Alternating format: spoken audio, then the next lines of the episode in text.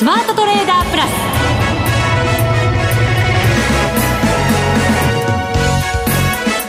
全国のリスナーの皆さんこんにちは。内田まさです。この時間はザ・スマートトレーダープラスをお送りしていきます。この方をご紹介しましょう。国際テクニカルアナリスト福永博之さんです。こんにちは。よろしくお願いします。よろしくお願いします、はい、さて日経平均株価461円安2万6000円台2万6888円57銭で大引けとなりました。はいそうですね、まあ、本当にあのもうこのところのその値動きというのはですね結構なんか上下動はっきりしているというか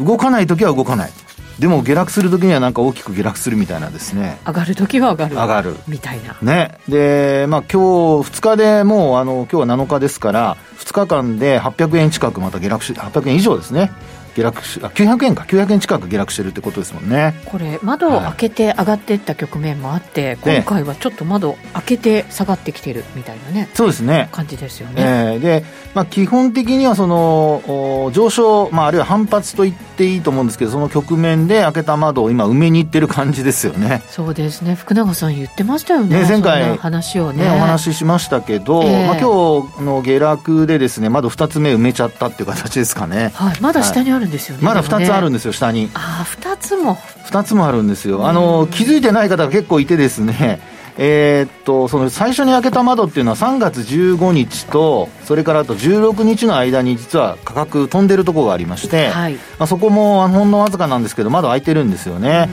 ですからよく3空だ3空だっていう話を聞くんですけど実は4空になってましてうん、なんか4空はなんとかみたいな格言ないんですか、はい、あのね3空は売り迎えっていう格言はありますよね、ねありますよね、え4空はないんだ。4空はないですね。ないんですね、はい、まあ内田さんが作ってもらってもいいですか4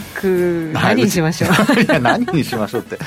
いやなのでですね、あのちょっとこうまあ株価の反発で、えー、2万5000円割れからえー、2万8000円まで乗せて3000円ぐらい戻したんですけど、結果的にまた1000円、まあ、落ちてくるというような状況になってまして、はい、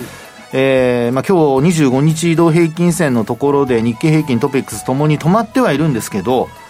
これね、下回っていくようになると、先ほどお話したような、またまた窓埋めにあの動いてしまう可能性があるのでそうですよね、はい、埋めるとしたらずいぶん下までねいかないとその平均線よりも。はい、うん、であのまあ値動き的にはですね、えー、一気にいくのかあるいはこうまあ緩やかにと言いましょうかね時間をかけていくのかっていうのはちょっと分かりませんけど、はい、ただあのまあ明日があのオプション S q ということなのであの一時的には、まあ、その辺がちょっとね転換点になる可能性はありますから、はい、あのちょっと注意しておいた方がいいかなっていうところでしょうかね。そうですね、はい。えー明日がそのミニ S q ということなのでちょっと流れしっかり見ていきたいところですね、はいさて番組の後半ではマネックス証券チーフ FX コンサルタント兼マネックスユニバーシティ FX 学長の吉田恒さんにご登場いただきます。為替も動いてますので。そうですね。はいアドバイスたっぷりいただきます。お楽しみに、はい、それでは番組進めていきましょう。この番組を盛り上げていただくのはリスナーの皆様です。プラスになるトレーダーになるために必要なテクニック心構えなどを今日も身につけましょう。どうぞ最後まで番組にお付き合いくださいこの番組はマネックス証券の提供でお送りしますスマートトレーダー計画よーいドンさあ、それでは引き続き福永さんにお話伺っていきましょう。改めて日経平均、今日は大引け26,888円57銭で、461円73銭安。えっ、ー、と、9時3分が今日の高値で、これ2万7000円ちょっと超えてたんですけれども、結局、えー、その2万7000円は回復することなく大引けということですね。そうですね。はい。確か、あ2万8000円割れというのが3月の18日以来じゃないですかね。これね、終値ベースで見ますと。えー、っと、そうですね。3月の18日が2万6、2万7000割れですね。はい、で、2万6827円っていうのが3月18日の終値なので、まあ、それ以来の2万、えー、7000円割れと。そうですね。はい。ということになりますね。はい。はい。で、あのー、まあ、値動き的にはですね、いつもそのトレンドがどういうふうに動いてるかっていうお話をするんですけど、あのー、まあ、直近のこの下落2日でこう900円ぐらい下げてるっていうところは、まあもう皆さんもお分かりだとは思うんですけど、まあ、やっぱりあの下げてから気づくよりは下げる前に気づきたいわけですよね。はい。で、そこでいつもお話している、例えばトレンド転換を教えてくれるパラボリックなんか見てみると、まあ私はあのいつもあの日経平均とそれからトピックスと日経 500?3 つの指数をですね、あの、まあ、えー、平等にというか、あの、一緒に見るようにっていうふうなお話をしますけど、はい。今回はですね、なんとトピックスが、これあの4月のですね、1日ほもうすでにパラボリックは引転してるんですよね。う。え、そうだったんですね。はい。で、あの、日経平均とか、あと日経500に関しては、実際にあの、引転したのは昨日からなんですよ。はい。で、あの、トピックスの方はもうすでに実は1日の日に引転してまして、ですからやっぱりあの、指数が揃って上昇するとか、あるいは指数が揃って下落するっていう時には、あの、まあ、3つの指数の中で言えばですね、どれか一つが、どうしても、あの、指数としてはですね、えー、なんか攻められてるというか、上げるときにはこう、それがこう、まあ、引っ張るような形で。で、逆に今度下げるときにも、どれかその3指数のうちの一つが引っ張られるような形で下げていくと。ですから、今お話しているように、トピックスがすでにもう4月に入ってから、新年度に入って、まあ先週の金曜日ですよね。はいの時点で引転をしていて、で、あと、まあ、それに、えー結果的には、こう、追いかけるような形で日経平均トピックスの、あの、ごめんなさい、日経平均の日経500ですね。下落幅が、まあ、大きくなってきているという形なんですよね。で、まあ、この、そのトレンド転換を見るにつけですよ。あの、移動平均線で見ても200日線は超えられなかっただとか、まあ、日経平均で見ても、あとトピックスで見ても200日線上回っていたのに維持できなかったとか、はいまあ、あの、流れとしてはですね、どうも上値が重たいっていう流れがですね、あのまあ、形成されてきているっていう形なんですよね。で、そうした中で昨日75日線を下回り、そして今日も25日線上向きですけども、一時下回る場面があったということなんですよね。はい。であと、まあ、またここで、あの、細かい話ですけど、25日移動平均線をですよ、3指数全部上回っているかというふうにして見ると、ええ。実はそうではないんですね。え日経平均とトピックスは上回ってるんですけど、回ってますよね。日経500が、なんと今日、わずかながら下回って終えてるんですよ。そうなんですね。25日移動平均線を。うん。えーっと、あごめんなさい、トピックスも下回ってますね、失礼。ああ、下回ってまはい。す。ちょっとですけど。1895.47っていうのがトピックスの25日移動平均線ですからね。189? 95ですね、25日線は。1895そうですね。今日は1892なの2で。位ですもんね。はい。ということで、まあ、こうやってあの、まあ、3つだとちょうどね、あの、多数決で考えれば、あの、多い方が、あの、まあ、流れをし、あの、表しているというふうに考えると、25日線を割り込んでいる指数が2つあって、はいで、日経平均だけが踏ん張っていると。というふうに考えると、先ほどお話したような、あの、明日のオプション S q ちょっと日経平均の方は意識してですね、えー、買い戻されてるか買われてるかという。はい、はいそうですね。そのだから、トはいピックスがすでに引転していた、はい。というところの週、えっ、と、か外国人投資家、これ結構売ってるんですね。あのーですね、ええこれ、えっと、1日までの週ということで見るうんと、はい。あのー株価はやっぱり、あのー下向きになってたとこなんですよね。ええ要は、あの、さっきお話したように、トピックスで見ると、200日移動平均線を上回っていたんですが、維持できずに押し返されてしまったと。はい。で、あと日経平均に関して言えば、200日線を上回ることができずに、また押し返されてしまったというですね、まあ、ちょうどあの、まあ、あそのあたりの水準が壁になったところっていうところになるでしょうかね。はい、そうですね。で、そこで今、内田さんの話にあったように、外国人投資家は、まあ、どちらかというと、現物を先物、これも私もいつもお話しするんですけど、両方やっぱり買い越しにならないと、そうですね。はいあの、ちなみに、えっと、現物の方ははい、買い越しなんですよ。はい3603億円。はい。これ、買い越し6週ぶりだったんですけど、ええ先物がはい。1兆1712億円の売り越しですね。ね、これ4週ぶりの売り越し。ああ、ですからね、ちょっとやっぱり、あのーまあ、S q を意識したのかどうかわかりませんけえど、えあるかもしれないですよね。ね、先物を、おまあ、あ少しこう、レバレッジをかけて、うんあの、値動きのですね、一つ、まあ、あの、操作してるってわけじゃないとは思いますけども、まあ、基本的に、えー自分たちのポジションを持ってて、で、まあ、売りたい、買いたいというところからの、あの、そういった買い越し、売り越しっていうのは出てきているんじゃないかなというところだと思うんですよね。はい、ですから、あの、まあ、今、えー、業績の見方も、あの、強気と弱気と分かれてるような感じは印象を受けるんですけど、はい、あの、で、今は、あの、まあ、一時的に、あの、金利上昇をですね、意識して、それで、まあ、買われているので、えー、これが、まあ、峠を過ぎれば、今度また、あの、株価が戻ってくるだろうっていう話ですよね。そう思ってるんですけどね。ね。ええ、で、まあメインシナリオが多分それだと思うんですけど、ええ、まあやっぱりあの、ウクライナとロシアの問題がこれ長引いてくるとですね、あの、業績に与えるマイナスのインパクトっていうのが、やっぱりじわじわこう積み上がってきますんでね。そうですね。はい。まあ、特にあの、まあ、一番こうストレートに現れてるのは、例えば中古車の値段とかね。うんロシアにあの輸出してる時はですよ、あの、新車がやっぱり手に入らないということで、えー、中古車の値段が100万円を超えたりとかっていうことありましたけども、はい、まああ、実際に今、まあ、その時と比較すると、だいたい9万円ちょっと値段が下がってるとか、はい、まあ、こういうのもニュースでね、ご覧になってる方もいらっしゃるかと思うんですけど、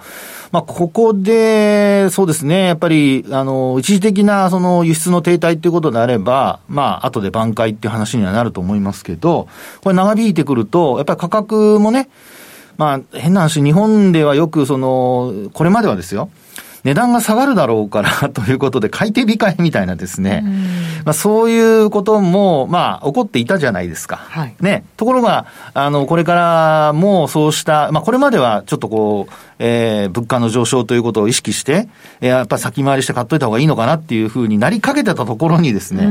まあ、こういうその、まあ、中古車がまあ一つの例として、えー、こう現れてくると、まあ、このデフレマインドというんでしょうかね。まあ、こういうものが、えー、そのまま、えー、残ってしまうのではないかということで、まあ、ちょっとそのあたりが気になるところではあるんですよね。で、それに加えてな、あの株価の反応を割ってみると、もう本当にまた、あの、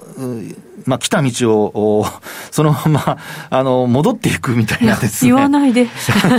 聞きたくない。いやいや、そうなんですよね。ですから、ちょっとテクニカル的には、その下向きに、もう、さっきお話したように、短期的なトレンドが転換していて、で、なおかつ、サポートラインというふうに今考えられる75日線をもうあっさり下回り、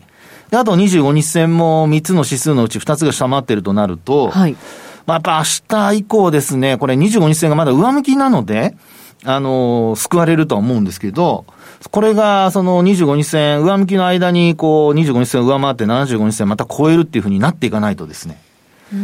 少しまたまた損益状況が悪化して、何かしら、あの、悪い話の方にですね、えー、反応しやすくなるのではないかというのがちょっと心配されますね。あの、決算発表も、はい、明日の安川電機を皮切りとして、あ、そうそう。はい。まあ、もちろん2月期決算の、あの、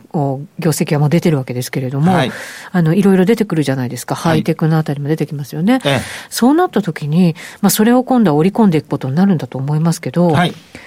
まあ、慎重に出してくるっていうのは、大体やっぱり皆さんそう考えてるんでしょうね、きっとね。まあそうですよね。ねあの、まあ見え方としては、あの、まあ気象、固めに出しといて、はい、で、まあ期の半ばとか期末にかけて情報修正するっていう方が、まあ、見栄えとしてはかっこいいですもんね。まあそうですよね。下方修正じゃなくて増額修正の方がいいよねってことになると思いますけど、はい、この株価がそれをどれぐらい織り込んでるのかっていうと、はい、どうなんでしょうね。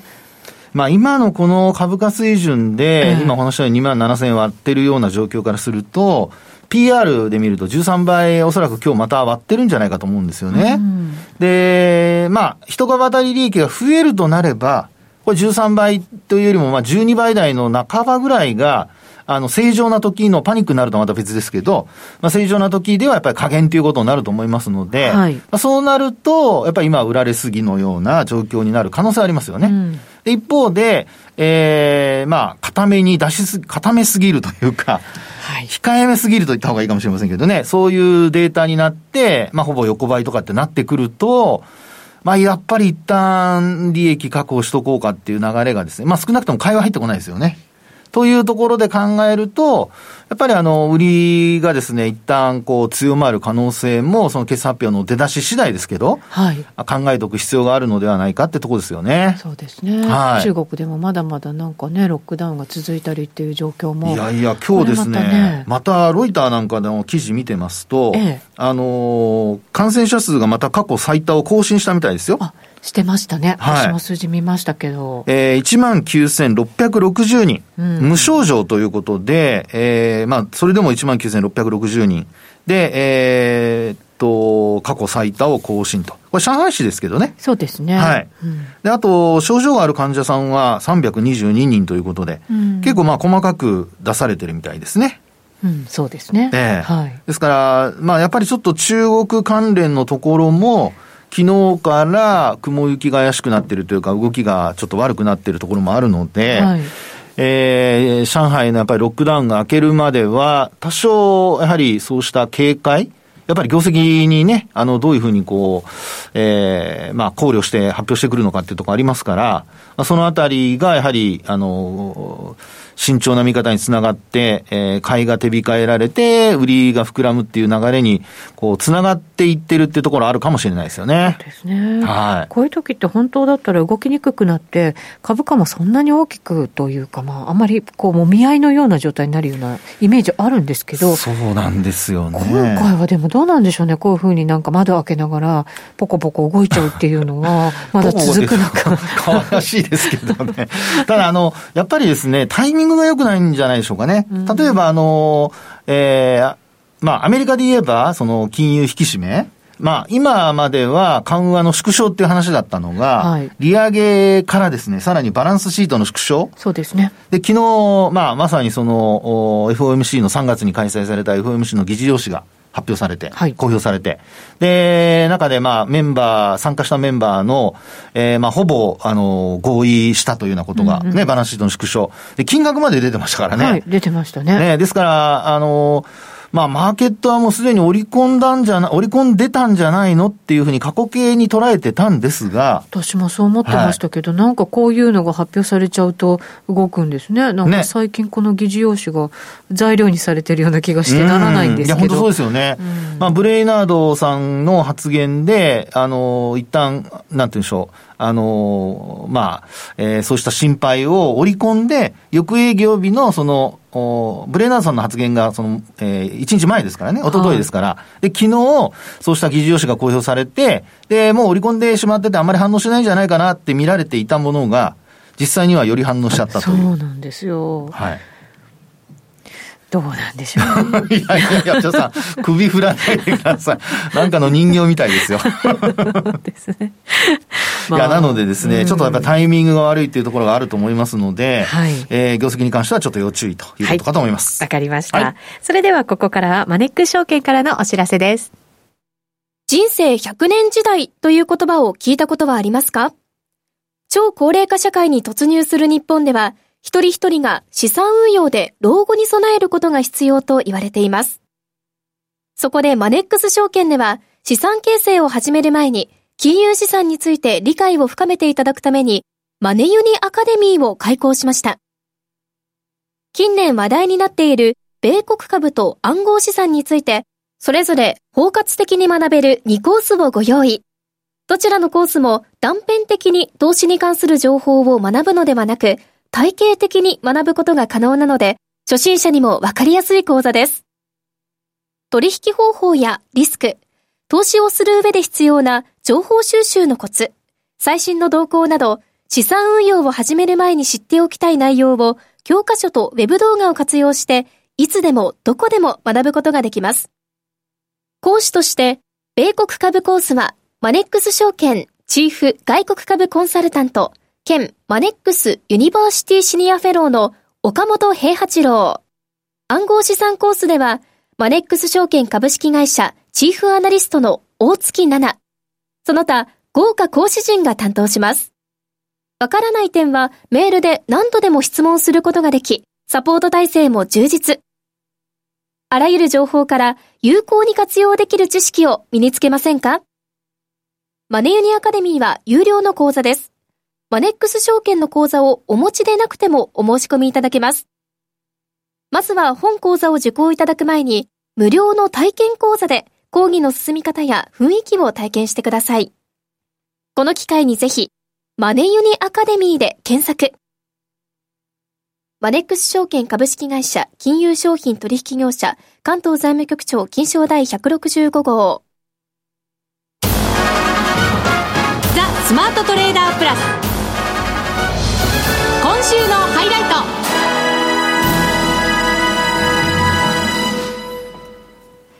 れではご紹介しましょう。月1ゲストです。マネックス証券チーフ FX コンサルタント兼マネックスユニバーシティ FX 学長の吉田恒さんです。よろしくお願いします、はい、よろしくお願いします。お願いします。今吉田さんの直前、出ていらっしゃる直前にマネユニアカデミーのね、宣伝が入ってましたけど、はい、FX コースも始まりましたね、いよいよね、リリースされて。こんだけ為替が動いてるところから始まる。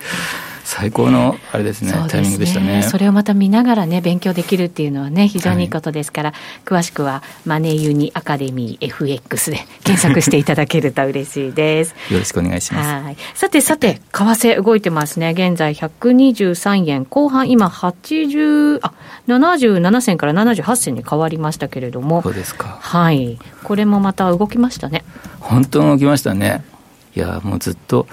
マネックス証券に移ってからずっと動かなくて、この番組をずっと出させてずっと動かなかったんですけれども、ようやく。毎回ちょっと苦しそうな感じがしましたけど。先月1か月だけで、はい、お分かりの通り3月だけで、平均115円から125円まで10円上がるわけです1か月で。いや、すごいですね。ね1年間でも10円動かないぐらいしか動かないところが 何年も続いたのにね。はい、そうですね。すごい。